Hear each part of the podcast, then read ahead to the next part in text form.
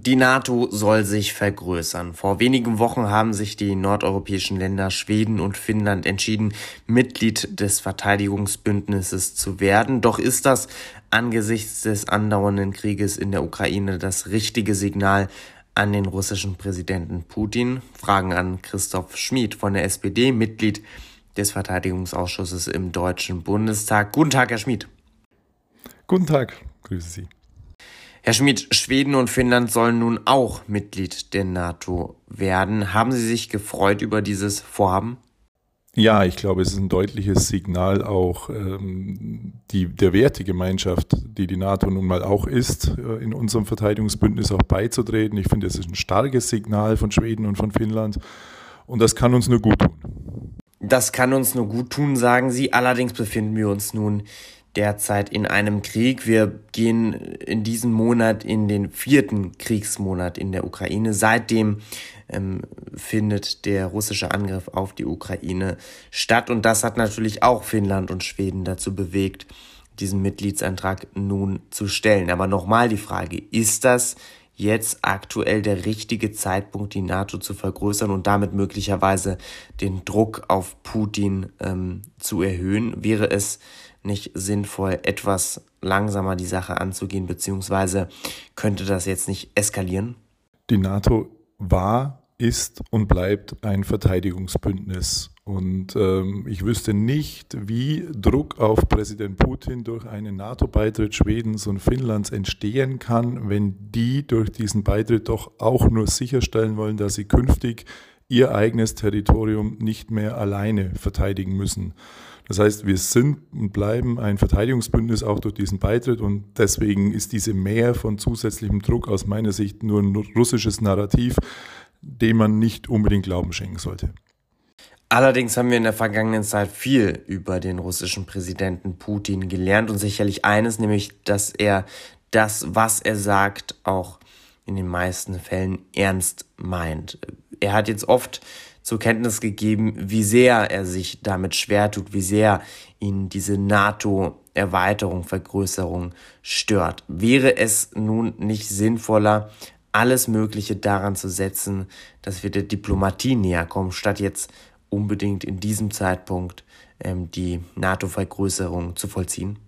Also grundsätzlich ist Diplomatie immer das, das äh, hat immer das Prä, deswegen müssen wir immer auch auf Diplomatie setzen. Nur dann braucht es auf der anderen Seite auch Gesprächspartner, die ebenfalls auf Diplomatie setzen. Und das, glaube ich, wenn wir eines über Präsident Putin gelernt haben, dann haben wir gelernt, dass er eben kein verlässlicher Gesprächspartner ist, dass er eben äh, mit uns ähm, verhandelt hat, obwohl er schon längst vorbereitet hatte, seine Invasion und was er eben tatsächlich auch in der Ukraine machen wollte. Und deswegen ähm, nochmal, wenn wir eins gelernt haben, dass, dann eben, dass Wladimir Putin kein verlässlicher Gesprächs- und Verhandlungspartner ist gerade um dieses Thema jetzt noch abzuschließen, eine kurze Frage dazu. Wenn tatsächlich Schweden und Finnland ähm, Mitglied der NATO werden sollten, sehen Sie keine Gefahr, dass Präsident Putin ähm, diesen Krieg ausweitet? Ich sehe keine erhöhte Gefahr für NATO-Territorium durch den Beitritt Schwedens und Finnlands.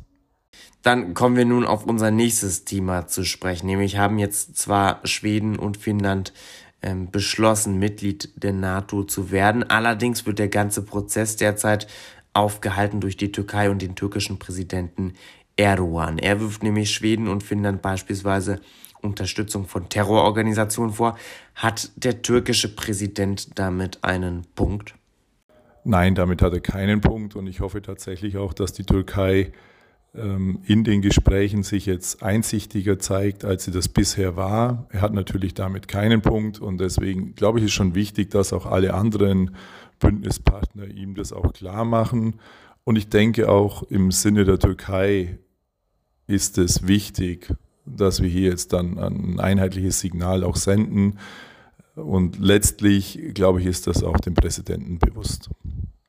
Und breite Einigkeit scheint es ja zu geben in der NATO. Zumindest ist es bislang nur die Türkei, die sich mit einem möglichen Beitritt Schwedens und Finnlands in der NATO äh, bislang stört. Daher nun die Frage, es haben viele Verhandlungen, viele Gespräche zwischen Erdogan, der Türkei, aber auch den anderen Ländern stattgefunden und bislang scheint ähm, Präsident Erdogan an seiner Linie nicht zu rütteln. Was könnte ihn denn nun umstimmen?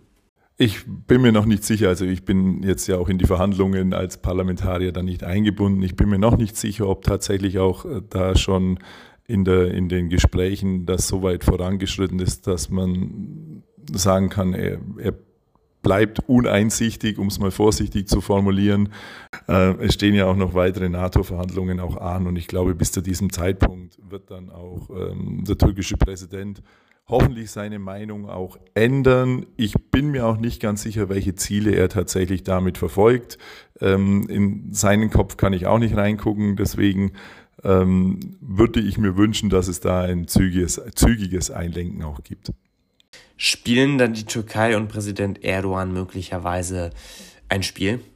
Ganz auszuschließen ist es nicht, dass die Türkei ähm, sich auch etwas davon erhofft, wenn sie das jetzt hinauszögert. Ich glaube, dass es der falsche Weg ist. Ähm, aber wie gesagt, das müssen diejenigen beantworten, die tatsächlich unmittelbar auch in die Gespräche auch mit eingebunden sind. Ähm, ich kann das bisher auch nur aus der Ferne verfolgen und würde sagen, ähm, die Signale sind zumindest bisher nicht so, dass die Tür endgültig zu ist und darauf vertraue ich. Sie ist nicht endgültig zu, aber sie ist auch nicht endgültig auf. Alles weitere wird sich dann im Juni bei der Konferenz der NATO herausstellen. Könnte es als ein Sieg für Putin gewertet werden, wenn die Aufnahme der beiden Länder im Juni scheitert? Das glaube ich nicht. Also ich glaube nicht, dass das dann als ein Sieg für Putin gewertet werden könnte. Letztendlich ähm, geht es dann sicherlich nur um die Zeitschiene. Ich glaube nicht, dass es ein endgültiger einen endgültigen Beitritt äh, oder dass äh, endgültig der Beitritt verhindert werden würde, sondern einfach die Zeitschiene sich massiv auch verzögern würde. Ähm, und dennoch wäre das kein Sieg für Putin, denn letztendlich ähm, ist es nicht die Motivation der Türkei, ähm, dort im, im Sinne Russlands zu agieren. Also ich glaube, die Motivation zumindest bisher äh, liegt ja auf anderer Ebene und deswegen wäre das sicherlich kein Sieg für Wladimir Putin sagt Christoph Schmid von der SPD, Mitglied des Verteidigungsausschusses im Deutschen Bundestag, heute hier im Interview bei Politik mit Stil. Herr Schmid, herzlichen Dank für Ihre Zeit. Ich danke Ihnen.